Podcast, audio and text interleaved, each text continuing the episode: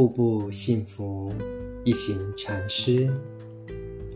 三，一切取决于你的步伐。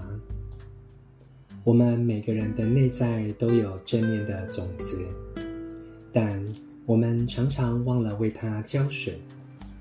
我们以为幸福只在未来，有了房子、车子或学位就幸福了。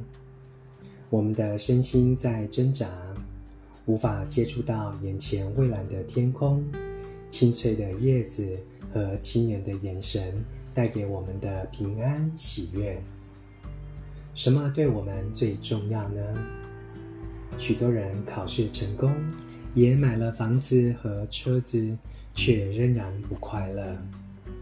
最重要的是找到内心的平静，然后和别人分享这份平静。